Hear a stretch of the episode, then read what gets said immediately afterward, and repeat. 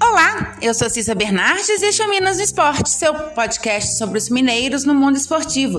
Seja futebol, vôlei, basquete ou até campeonato de peteca, eu tô aqui para contar o que acontece com as equipes mineiras no esporte. Hoje é quarta-feira, 10 de novembro de 2021. Ontem à noite, o Cruzeiro venceu o Brusque por 2 a 0 e respira um pouco mais aliviado na tabela da Série B. O jogo aconteceu no Mineirão, na presença de mais de 30 mil torcedores que apoiaram a equipe celeste. O primeiro gol do Cruzeiro saiu aos 26 do primeiro tempo.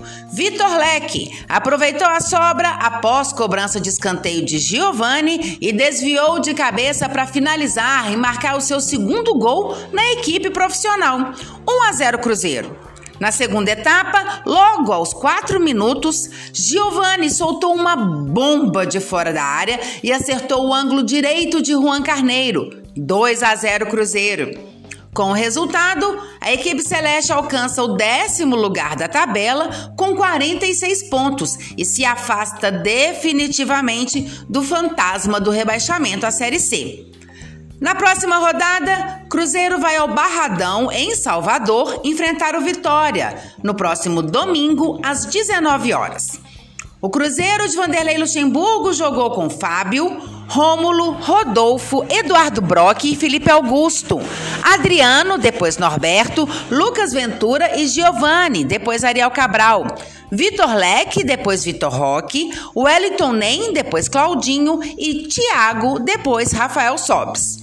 O Brusque, do técnico Vaguinho Dias, foi a campo com Juan Carneiro, Totti, Jansson, Everton Alemão e Ayrton.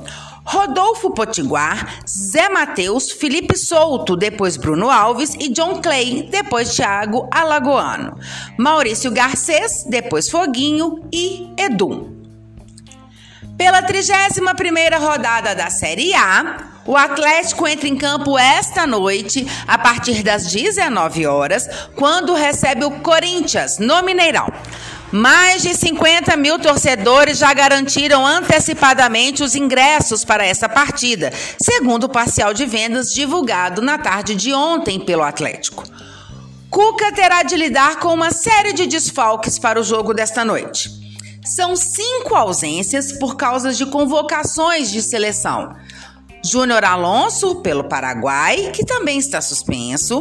O volante Alan Franco, pelo Equador. Os atacantes Vargas, pelo Chile, e Savarino, pela Venezuela. E Sávio, pela seleção brasileira sub-17. O lateral esquerdo, Arana, está com a pancada na coxa esquerda. Volante Jair, desgaste físico. E Keno, problema na coxa direita, são dúvidas para o jogo. Já o lateral direito Mariano, que sentiu cãibras na vitória do último domingo sobre o América, está liberado para jogar. Na zaga, a tendência é que Hever forme dupla com Nathan Silva. Pela esquerda, se Arana não entrar, o escolhido é Dodô. Tietê é a alternativa mais provável para a vaga de Jair. E no ataque, Hulk deve ter a companhia de Diego Costa. O Corinthians é o sexto colocado do Brasileirão e está com 47 pontos. A equipe comandada pelo técnico Silvinho vem de duas vitórias consecutivas. O único desfalque para o jogo de hoje é o volante Cantídio, convocado pela seleção colombiana. Ele, porém, já não vinha sendo titular do time. E o também volante Rony volta a estar à disposição após se recuperar de uma lesão no joelho direito, sofrida em setembro. A tendência é que Silvinho repita os 11 iniciais que escalou contra o Fortaleza no último sábado. A maior dúvida é no ataque. Gabriel Pereira e Gustavo Mosquito disputam a posição.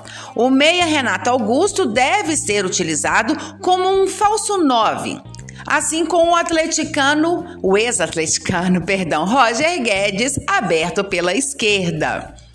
Possíveis times para essa noite: pelo Atlético de Cuca, Everson, Mariano, Nathan Silva, Hever e Guilherme Arana ou Dodô. Alan, Tietê ou Jair, Zaracho e Nátio Fernandes. Hulk e Diego Costa. Pelo Corinthians, de Silvinho, Cássio, Fagner, João Vitor, Gil e Fábio Santos, Gabriel, Gabriel Pereira ou Gustavo Mosquito, Giuliano, Duqueiroz e Roger Guedes, à frente Renalta Augusto. E o América também entra em campo esta noite, porém um pouquinho mais tarde, às 21h30. O Coelho enfrenta o esporte na Ilha do Retiro, em Recife. O América terá quatro desfalques para a partida. O lateral direito Eduardo e o atacante Berrio seguem entregues ao departamento médico. Já o meio ofensivo Bruno Nazário e o atacante Fabrício Daniel receberam o terceiro cartão amarelo contra o Atlético na rodada passada e estão suspensos. O técnico Marquinhos Santos deverá repetir a escalação feita no último final de semana. A única dúvida na equipe americana está por parte do ataque, que pode sofrer mudanças.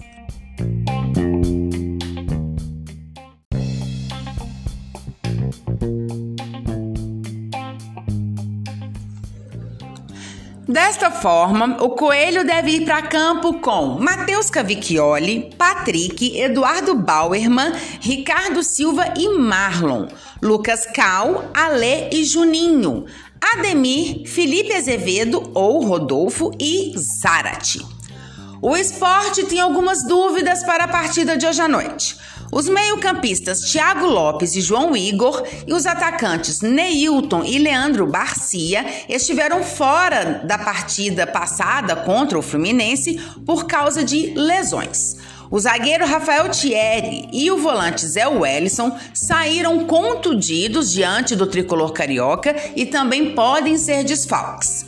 Já o meio-campista Gustavo e o atacante Mikael retornam de suspensão. Assim, o esporte deverá ser escalado com Maílson, Everton, Rafael Thierry ou Pedro Henrique, Sabino e Sander, Marcão Silva, Zé Wellison ou Ronaldo Henrique, Hernanes, Luciano Juba e Paulinho Mocelin ou Gustavo, à frente, Mikael.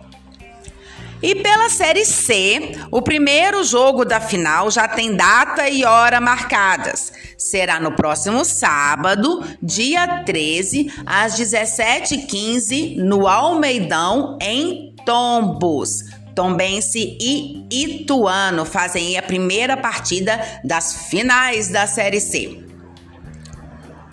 Vôlei. Pela Superliga Feminina, ontem à noite as equipes mineiras entraram em quadra e ambas venceram. O Itambé Minas ganhou do Fluminense no Rio de Janeiro por 3 sets a 2, parciais de 12-25, 25-22, 25-18, 26-24 e 15-10. E em Osasco, o Dentil Praia Clube venceu as donas da casa por 3 sets a 0, parciais de 25-19, 25-21 e 25-22. Na próxima rodada, o Praia recebe o Brasília Vôlei em Uberlândia, na sexta-feira, às 16 horas. E o Itambé Minas segue no Rio de Janeiro, onde enfrenta o Sesc, também sexta-feira, porém às 21 horas.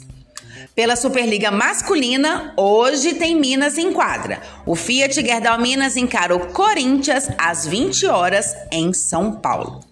Eu volto então amanhã para a gente falar do resultado das partidas desta quarta-feira e mais informações do esporte mineiro. Até lá! Se você quer saber sobre o seu time ou qualquer informação esportiva de Minas, manda mensagens, pergunta, dá um oi. Meu Twitter é arroba Cissa Bernardes e meu e-mail é cissabernardes.gmail.com. Até mais! Boas competições para todos!